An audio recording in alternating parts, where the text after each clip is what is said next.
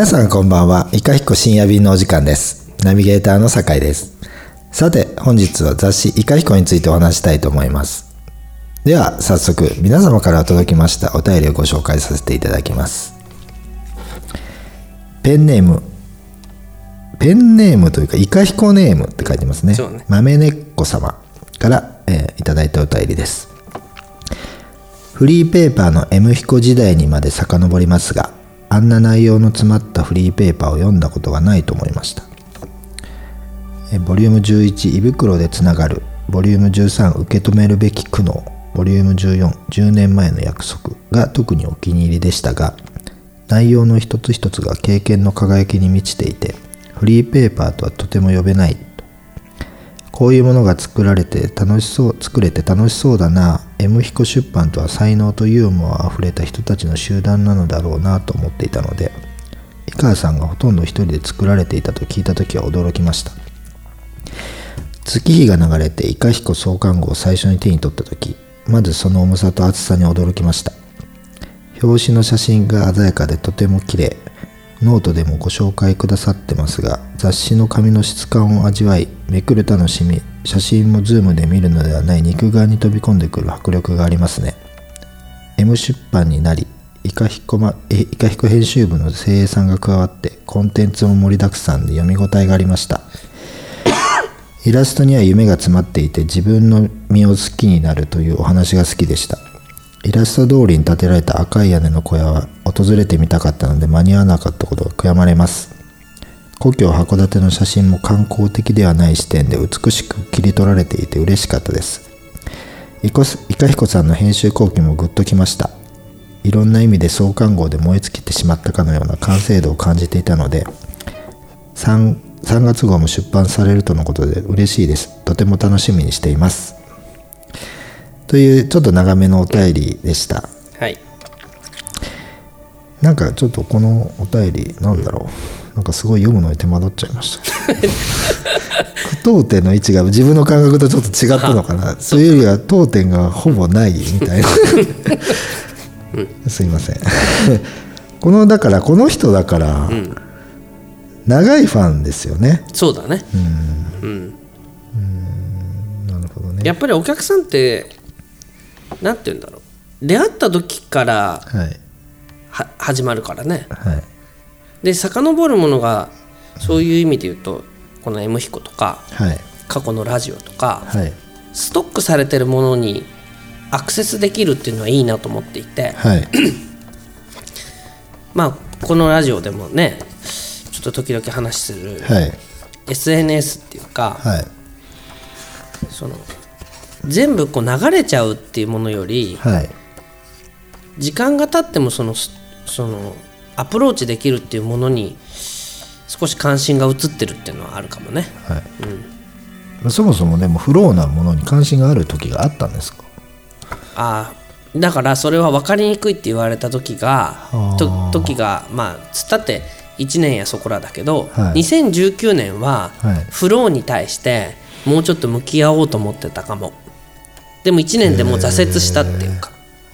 だってなんて言うんだろう。いやどういうことかっていうとね、はい。あの本当は割とそのきちっと作りたいと思ってるわけね、はい。でもあんまりきちっと作りすぎるとかっこ悪いっていう気持ちもあるから、まあ、なんとなく適当に出そうっていうような、はい。はい。ちょっとその辺屈折してるんだけどさ。はい。いやわかりますよ、うん。はなんだけどやっぱり次から次へと出していくっていうことになると、いはい。コンテンツにどうしてもそのデイリー性っていうかはい。日常のことをすぐ反映させるっていうことが飽きさせずにコンテンツを出す。まあニュース性とか同時代性とか同時代そうそういうことそういうここと、っていうふうなことなわけじゃない、でもそれってまあ後からすればすごくその古臭い。とそうですね。あその、うん、古臭く感じる、だから今までラジオをやってた時もまあ即時性とか同時時代性今店作ってんだよみたいな話してても、はい一度も自分でしてこなかったなその今こんな店作ってるから絶対皆さん来てくださいねお楽しみにみたいなことは言わなかったつもりっていうか、はい。店を作ってるって話から、後から聞いても古くならないような話にするっていうことはすごく気にしてたわけ。はい。石田とかはもう全然その全然ないよ、ああそう。うんお楽しみにみたいな。ああ、そういうことですね。もうだからだから告告知的なね。告知的な、はい。だから今あのインスタとかで、はい。ストーリーズストーリーっての、はい。はい。はい24時間で消えちゃうっていうの、はい。ああいうことをみんながやりたがるっていうのは俺わかるよ。あだから自分のそんなものを後から見返しても何もないから、あはい。あのいや全然そんなストーリーにしちゃって、はい。むしろ後からそんなものストックされたらたまらないみたいな。はい。でも僕は元からなるべくデイリーなものだけどはい。後から聞き返しても何か一つキラッとあるものにしたいっていう思いは常にあったわけ、はい。そうなってない回もいっぱいあるんだけど、はい。っていうことを考えた時にあの何？でもそんなことをみんな求めてないんだなっていう、そうですか、うん、のとにかく即時性のあるようなことをどんどこどんどこ言ってまあ、つぶやくなりなんなりするっていうことでまあその刹那的っていうかね。はい。とにかくどんどんどんどんタイムラインにあってでも俺それね一何にねそれを思ったかって、はい。うち娘がいるんだけどはい。中学3年生なんだけど、はい。インスタグラムやってて、はいはい。ゲーテ先生の、はい。ゲーテの名言っていうインスタグラムをインスタグラムって動画をね、はい。作ってあの YouTube に上げてたことがあるわけよ、はい。でそれをインスタでも見れる。はい。で音楽が流れてはい「でレレレレレレレ」って言うとゲーテ先生が歩いてくる「はい。でレレレレレ」って言ってゲーテはこう言っています、はい。なんとかかんとかかんとかなんとかってなんとかとかはい。っていうまあそれで1分半とか2分ぐらいの動画を作って、はい。まあ、遊びで作ってやってたら、はい。娘が「これ長いよ」って。ああまあそうですね「でレレレレ」ってあれいらないんじゃないっていきなり来たらすぐにゲーテはこう言っています。はいっていう風にすれば見るけどはい。多分今なら「テーレレペ」ってはい。テーレレペって、はい。されちゃうから、はい。名言までいかないよっはい。て言われた時にさ、はい。それを言ったらねお前って。お前のお父さんはねもうピッピだらけだよって。はい。本題に入るか入らないか、何を言ってるのか分からなくて、はい。最後まで聞く、はい。もしくは店に行く。トータルで丸ごと君のお父さんは味わって、はい。初めて少しこう喉の奥の方にピリリとするものがあるってものを目指してるのに、うん。そんなね1分半ぐらいの動画で長いよっていうなら、もう、ね、それの娘だってことを忘れるなって言ったことあるんだけど、まあ、そういうことよ。だからあのーでもそういうことはなんかさそうやって言い返したもののはい。気にしてるわけよ。はいだからああそうかやっぱりなるべく前とか長いのは良くないのかなと思って、もうすぐに本題に入るみたいな。はい。まあ、そういうのが、まあ YouTube とかはもう明らかにそういう作りにうん、なってんでしょ、なってます、うん。でその言ってる意味とかも分かるんですけど、まあ、僕は、その「笑っていいとも」が終わったの、最終回になったのって、あのお昼休みのウキウキウォッチングを途中から、その簡略化したことが原因の始まり終わりの始まりだと思ってるんですよ。あつまり、そのもう様式美っていうか、要はあれはもう、そのタモリが一人で出てきて、一通りやってみんなが出てきて、で、はい今日もやりましょうみたいなのを、その YouTube と同じことやってると思うんですよ、つまりもうあそこはもう毎回一緒だからもういらないんで、ダラダラってやってもわーっと曲のちょわーってなって、もうさ最初から本題行きましょうみたいになって、だからってその追加した余った時間でやなんか身のあることやってんのかっていうと別にそうでもないわけじゃないですか。うんうん。本題には入るけそう。どねだから結局ああいう型みたいな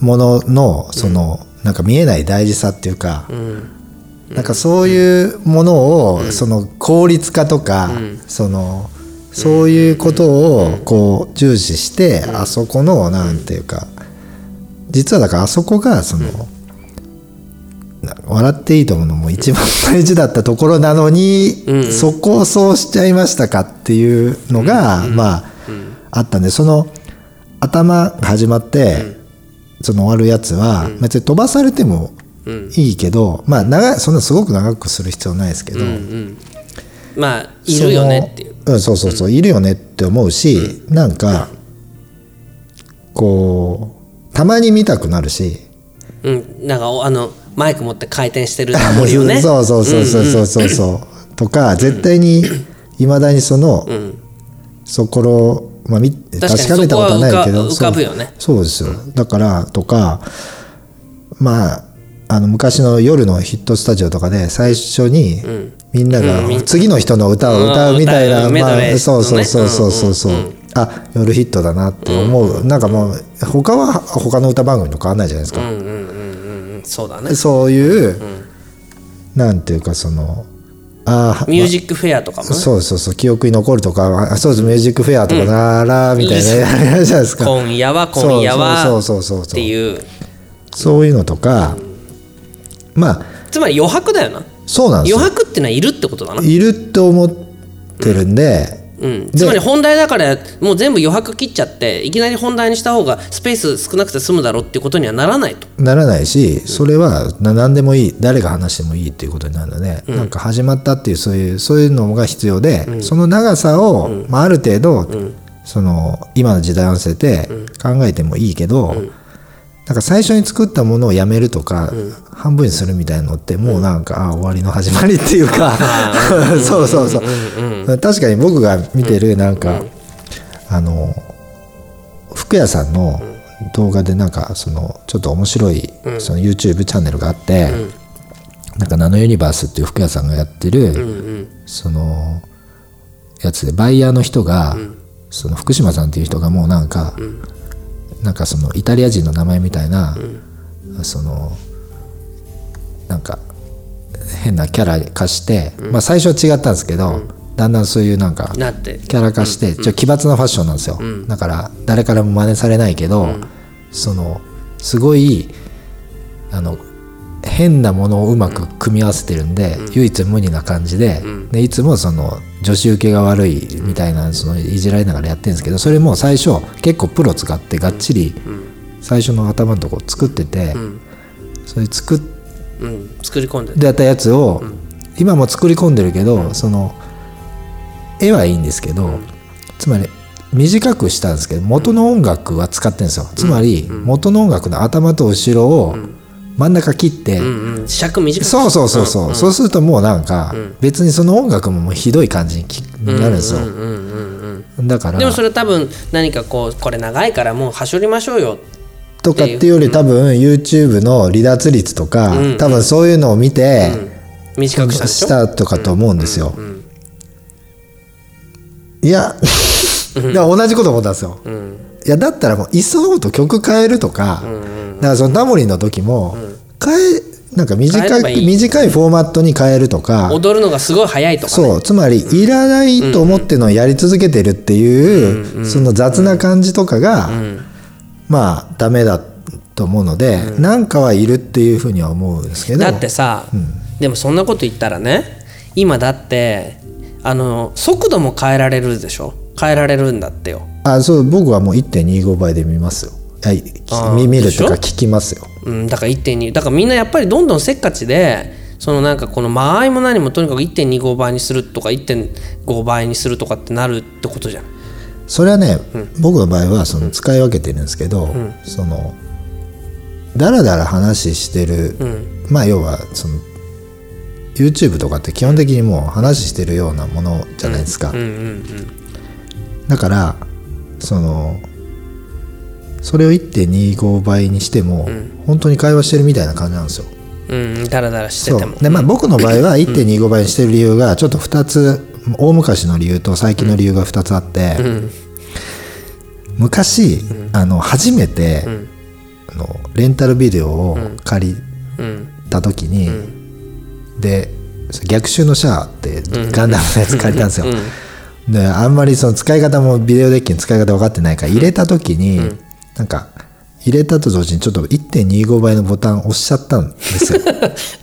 そう。だだけど画面は1.25ってそんな速く感じないんですよ。うんうんうんだけど、音がしないんですよ。やっぱ当時のビデオデッキの早回しなんて、だから音が出ない音がこのビデオ、音声がないないって思って,、そう慌ててしばらくずっと分からなかったんですよ、での後々そのあのもう一回再生ボタンとか押したら音が出始めてちょっとゆっくりになったんで、あ1.25倍って、あのなんかまあまあ普通なんだみたいなのがまずまあ中学生ぐらいに一回経験してるんで1.25っていうのはもう速くなった感じがしないっていうのとまずそれが一個と しょうもない話ですけどね。で Facebook のあの映画なんかソーシャルネットワークって映画があの何年か前にあったザ・マーク・ザッカーバーあれはちょっと早回しで全部収録してるらしいんですよ。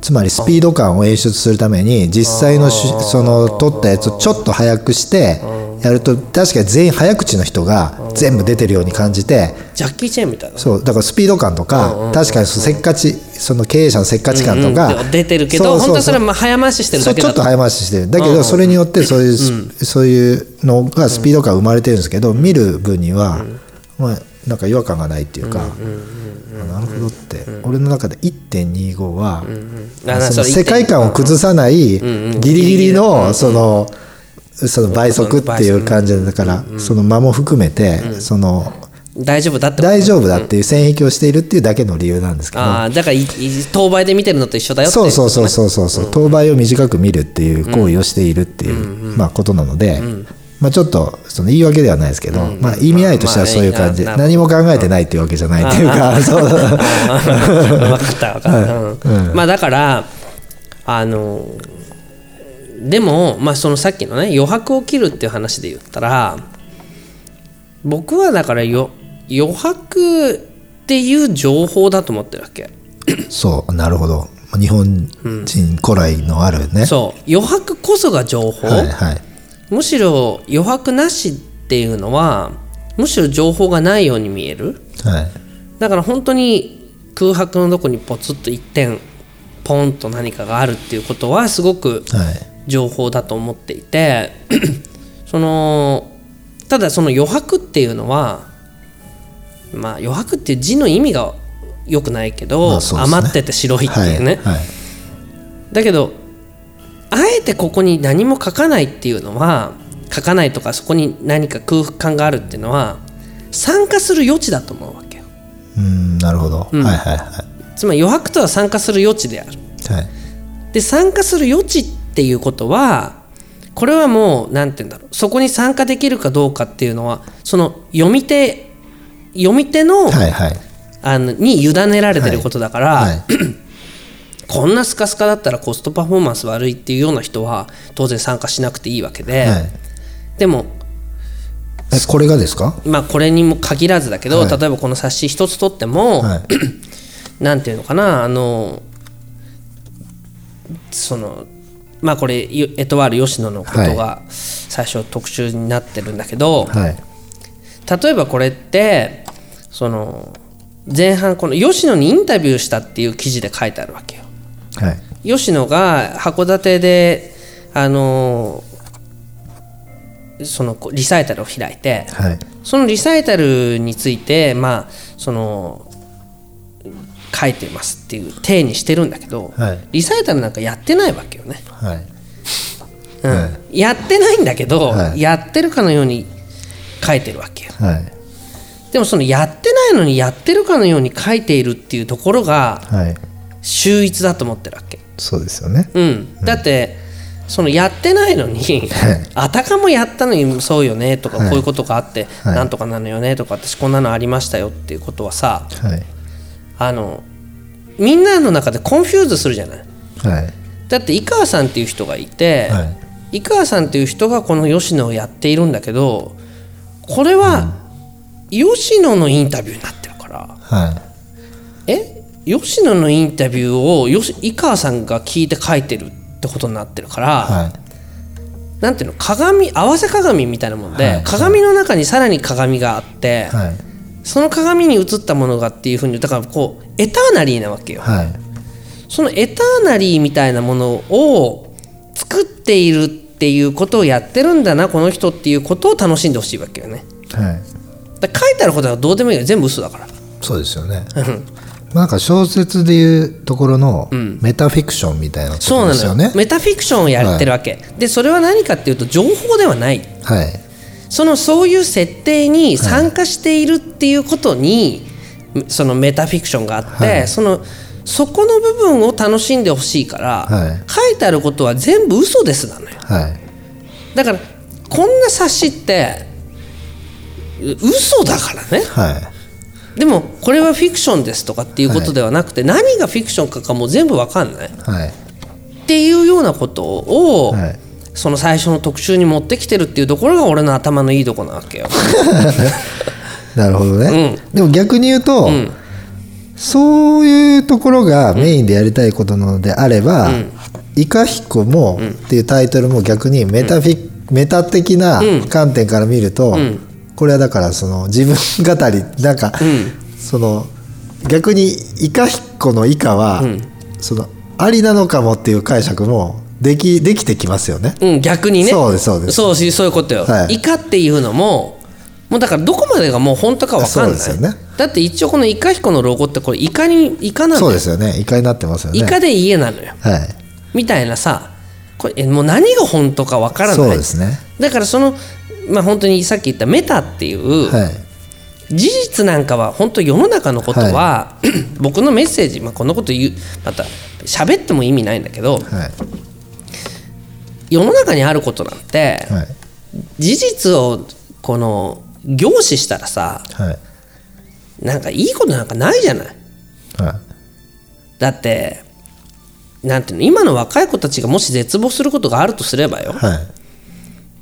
あの何まあ環境破壊してるでしょとかまあこのまま日本はどんどん景気も悪いままよねとかっていうふうにその事実だけ見たらネガティブな方向に行っちゃうものだと思うわけ人間って。なるほど。だからそれの気晴らしとしていやそんなことないよ。日本はもう明るい未来を描いています。安倍総理みたいな、そういうスローガンも嘘くさいっていうかうさんくさいじゃん、建前すぎるっていうか。でその時にで、まあ、例えばお金っていうものがあってえー20世紀21世紀がまあ資本主義っていうものがあったとしたらだよ。はい。まあその前がじゃあ宗教主義っていうかね神様がいて、神様信じてれば天国に行ける、でまあそれは嘘みたいな、はい。どうやら僕らは有機物ではい。死んで燃やすと炭素になるらしいよっていうところがあって、うん、そうですね。ね ででその次にでもやっぱりまあ要はお金なんだなってことになって、まあお金っていう時代があってでも僕らは多分お金ってあってもそんなに幸せになるとも限らないっていうことをもうなんとなく薄々気づいてるわけじゃない。はい。で実は一生懸命頑張って働くとお金がもらえるっていうのもどうやら嘘で、はい本当に稼いでる人は働いてないっぽいよって。はい。っていうことまで疑うことを考えたらもう何していいか分かんないっていうところにあると思うわけよ。なるほど。そういう時に解決できる方法があるとすればメタフィクションだと思うわけ。あね？つまりメタっていうことだから、あ。はい。あのこうなんて言うんだろうあの俺ちっちゃい時に思ってたのは、はい。こうちっちゃい僕が思ってたのって、はい。この地球ってもしかしたら誰かの箱庭の中じゃないかって思ってたことがあるわけなるほど。で夜になって星が見えてるけどあれは箱に針で穴開けてて、なるほど。その光が見えてるだけなんじゃないかって思ってるって、はいはいはいまあねいうことが思っていて、でもじゃあその誰かって誰なんだろう、はい。誰かの箱の中に自分がいるはい。って突き詰めて考えるとその誰かは自分なんだとはい。思う、はい。だから自分は自分っていう箱庭の中にいる登場人物ではい。自分はこの箱の外にいるはい。っていうふうに思った時の納得感ってあるわけよ。はい。となったらなんか恥ずかしいみんなにこう思われたら恥ずかしいっていうのもはい。はい。恥ずかしいも何もだってこの箱を作ってんの俺だからはい。恥ずかしいも何もないしはい。ここで偶然出会ってえこんな人に出会えるといやいやいやだってこの箱作ってんの俺だから、は出会わせたのも俺だからまああってしかるべきだしはい。なんかあなんで俺こんな目に遭うんだろう。いやいやいやいやだって箱作ってんの俺だからこういうふうな目に合わせてるのもなるほど。っていうふうな、うんうん。そのなんていうの入れ子の状態っていうか、そういうことをすごく思っていてみんなもそう思ったら全然世の中のいろんなことは何にも苦じゃない。だって自分の箱の中で起きてる自分の物語で。はい。そうするとその金持ちになろうが貧乏になろうが今日突然事故で死のうがなんかがんになろうが。いやだって自分の物語で作ってるから、はい。これ絶対最後はハッピーエンドになるように作るじゃん自分の物語なんだから。そうですね。っていうふうに思うようになってるのよ。あ僕が。自身が、うん。あだから余白っていうのはこれはあなたの冊子で。うんだってこれ手に取った人はさ井川さんって人が作ったのじゃないんだよ。その人が井川さんっていう人が作ったと思われてる冊子を手渡してる物語を手に取ってるわけよ。あっていうものになるように作りたいと思ってるわけ。ーなるほどね。これわかる？だからメタフィクションですよね。こう雑誌全体がね。うん。だからそういうふうに多分ロバート秋山とかもそうなんだと思うんだけど。あの変装してる変装してる、はいはい。全部多分なんかメタフィクションではい。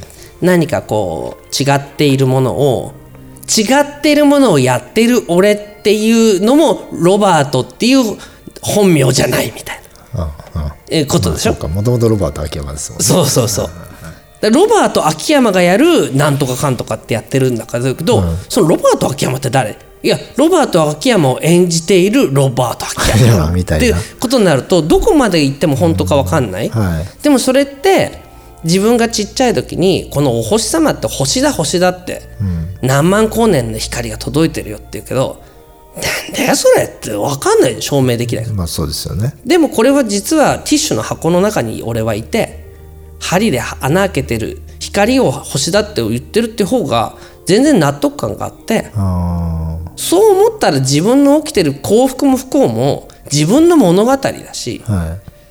まあ、自分の夢かもわからないから、何にも怖いことないなって思ったっていうような感覚が常にあってね、だからおお金がどうなの？なんだ？どっちでもいいよ。そんなのバカじゃないの？だって自分の箱の中の物語で誰かがなんかその不幸どうしてなんか先祖の呪いかしらとかバカじゃないの？自分の箱の中であのティッシュあの星じゃないからね。あそこでお前見てるからねってはいはい。うことを本当は言いたいのよ。だから自分の、うん。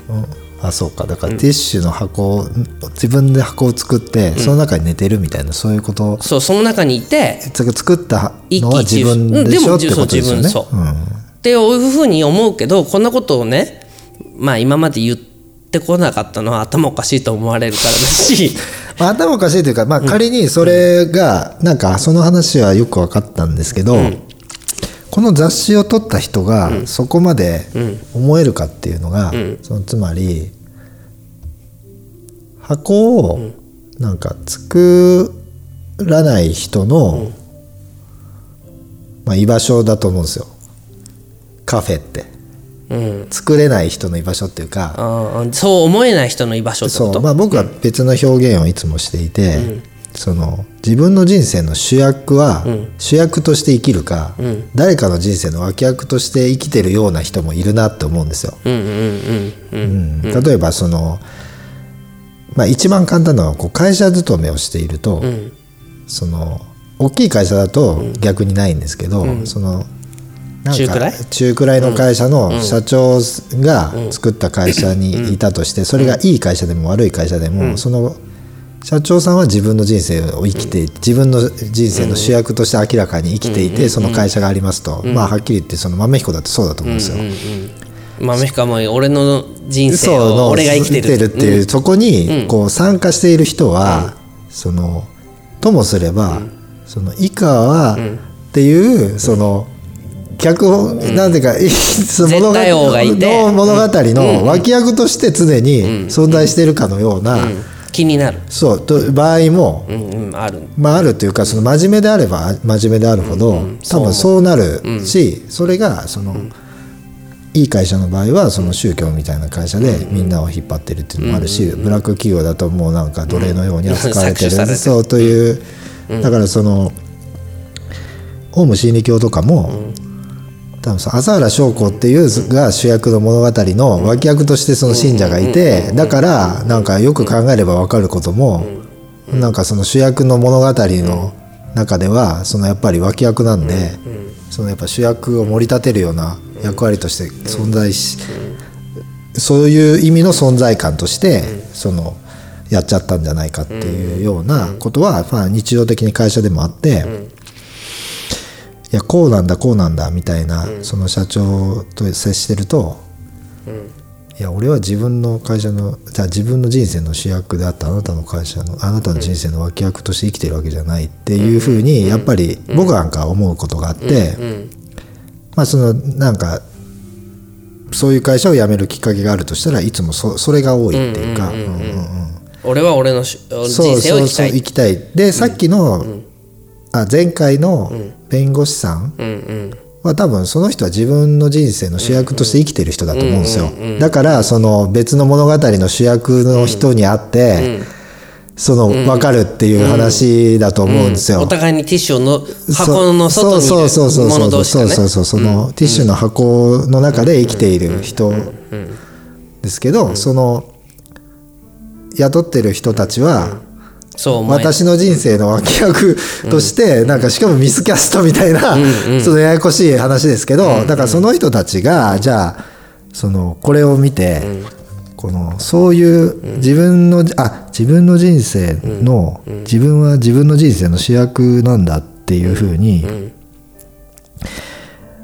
思うっていうよりはこの読者の感想はやっぱりなんかその井川さんの物語の脇役として登場したいっていうのがこのお便りの話なのかなってやっぱり思うし結局読者ってなんかそういうもので雑誌っていうことで言えばこれを読んで作りたいって思う人はまあまあその主役になりたいって思うのかもしれないけどこの読者でいるのが幸せな人っていうのはまあやっぱりそのなかなかその井川さんが思ってる人じゃないのかもっていうふうには思ったんでそういう人を作っていけるものかなとは思いますね。でもねいやあのそのうんでもでもなんだよはいはい。そうなんだけどだとしてもねじゃあみんなそのじゃあ井川さんのしものストーリーの中の脇役で生きていくっていうことにまあ納得してる人なんていないんだよ。まあそうですね。うんなるほど。やっぱり、はいはいとはいえ、やっぱり自分が主役であるっていうことを突き詰めちゃえば思ってるんだよみんな。うんはでこれは絶対思ってるものだと思うわけ。い。ででもそれがまあどうせ私はってなんだかんだ言ってって井川さんに利用されてる駒よねって思ったらさ給料も安いしとかなんだとかって不満しかないじゃないまあ利用されてると思えば、ね。利用されてると思えば。はい。でもこのループってもう抜け出すにはさまあこれは自分の人生で自分っていうものはその箱の外にいてまあいくらでもなんか変えようもあるし悪いようにはしないんだからさっていう、これまあ今自分って言ったからちょっと変な話だろうけど、これは多分神様がいた信じてた時代は神様なんだよね。うん、あそうですね。うん、日本人だったらこれお天道様とかお月様かもわからない、つまりまああと世間っていうものがきちっとしてた時代はまあその世間様っての、はい世間様が悪いようにしないからっていう頑張ってるあんた必ず報われるんだからさっていうやっぱり自分っていうものの外に自分っていうものをきちっと見ている人がいて、はい評価してくれる人がいるんだっていうことがうん。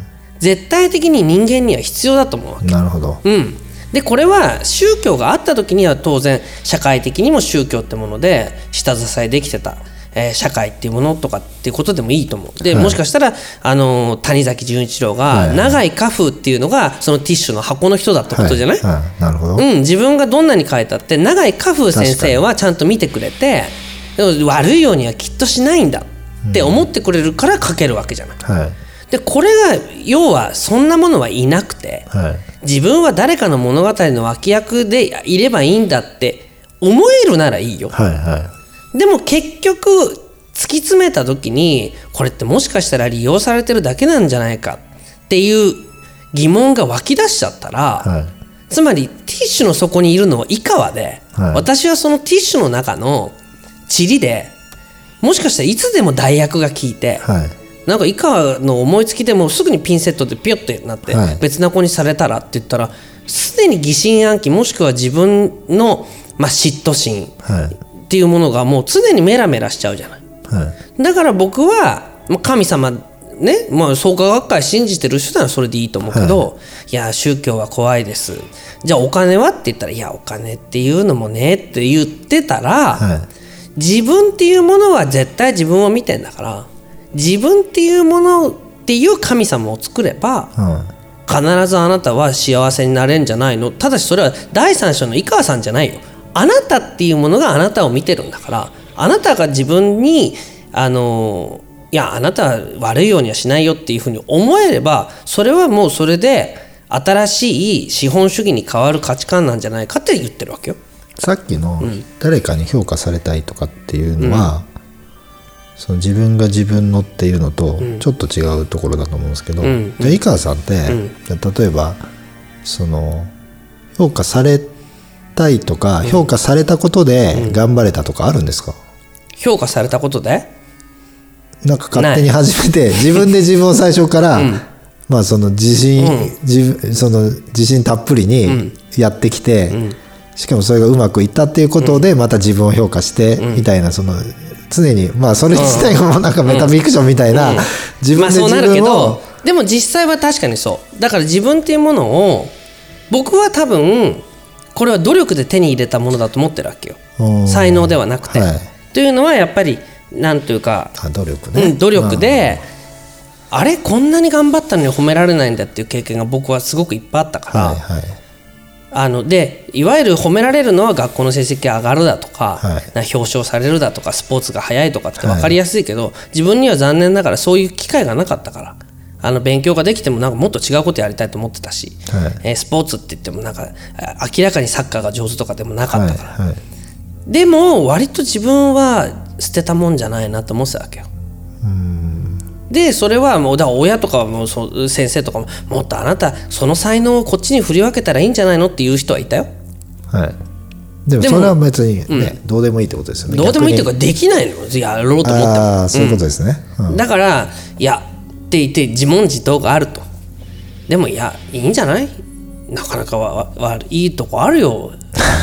っていう人がいて。はい。それはだから自分が作った自分神。っかね、はい。ティッシュの底だっていう意識がを持てれば割と世の中いろんなことは平気なんじゃないかと思うわけ。だけどまあちょっと鬱っぽい人だとか、はい。心理的に参っちゃってる人とかっていう人の話を、まあ、僕立場的に聞くこと多いじゃない。はい。そうするとやっぱりそのその箱の外にいる自分っていうものを信じてないわけ。はいはい。それそこに親が親親が多分もう全てなんだとか先生が全てとかまあ世間が全てっていうふうに思う、それだけど闇なんていうかな。あの悩みたくないって言ってもいやその外にいるのは自分だって思うってことが一番の解決策じゃないか。それなんか自分がもしかしたらその何犯罪を犯ししたいと思ってるならそれはいいんじゃない？自分がそうしたいと思ってて、それはそれが自分の正義だと思ったらそれ通せばいいんだし、なんかいやいやそこまではやりたくないって思ってんならやめればいいんじゃないっていう、全ては自分の外にいるものに一回聞いてみるのがいいんじゃないっていうことを言ってるわけ。だからこれはまあ宗教かどうかは別だけど、まあ、宗教ではないです。ちょっと哲学的な話だと思うんですよね、だと思うんだよね、はい。どっちかっていうと。そう、ん。だから僕が これもよく言うんだけど、はい。仏像っていうのはものすごい AI だと思ってるわけよ、はいうん。AI AI、はい。AI っていうのはさこういういろんな話を、まあ、学習して最適解を出すってことができるってことでしょ、でも仏像っていうのは何にも喋らない。はい。でもいや神様こうしてくださいとかこうしてくれてありがとうございますっていう結局自分の声をその仏像にぶつけると、はい。キランキランキランキランキランみたいな。あそういう意味の AI ですね、うん最適解を出してくれるわけじゃんはいあなたは、うん、何もうちょっとこういう風にした方がいいと思うとかって。えーでもそんなのできないです。だって親がなんとかいやあなたがそう信じてるならそうしなさいって言って分かりました。お地蔵様。それだったら私頑張ってやってみますって言ってお百度参りするなりなんなりするとあ病気が治ったみたいなことってあるわけよ、だから結局自分のそういう願えば叶うみたいなことって最適解は自分の中にあって、はいはい。自分っていうものをまあメタかもしれないけど完全なる客観視できればいろんな物事は好転する。少なくとも自分のモチベーションが下がってたら好転はしないわけだから。はい。モチベーションを下支えするためには絶対にメタな自分がもう一方の自分がいて自分を客観視して、まあ、頑張ってんだからきっとうまくいくよって言ってくれる人が必要なんじゃないか。でそれを学習して努力して身につけるっていうことをした方がいいんじゃないかってことをこの冊子で訴えてるわけその冊子はそうだったんですね。そでも仏像の話は、あの今の説明よりはすごく分かりやすかったです、そう？であの、AI っていうその表現はちょっと違うのかもと思ったんですけど、結局仏像って結局自分で自分を返してるから、うん。それが、まあ、さっきで言うところの、まあ、メタな自分じゃないですか、つまり自分に問いかけてるのを仏像に問いかけたことにして、仏像として返してくれてることにするけどもともと答えは自分の中にあったものを、まるでその外から別の仏像さんに言われてるけど、実態は自分でしょっていう、うん。うん。うん。ことで。ことで、うん。うん。うん、ってことじゃん。はい。だからそういうことが必要なんじゃないかって思っていて、はい。まあ、この冊子一つとってもそういうこいうなんか何がほ自分っていうものを客観視する何かみたいな視点を持つってことがもしかしたらその誰かの物語の脇役で生きてるなんていうことを思ってはい。納得なんかできないんだから、はい。うん、納得した気になってってもそういうふうに思うっていうことぐらいのコツで幸せになるなら安いもんじゃないのって思うってことよ。まあそれはこの冊子からは伝わらないかもしれないけどでもまあそういうことだよ。そういうことだったってことですよそうね。この冊子はそういうこと。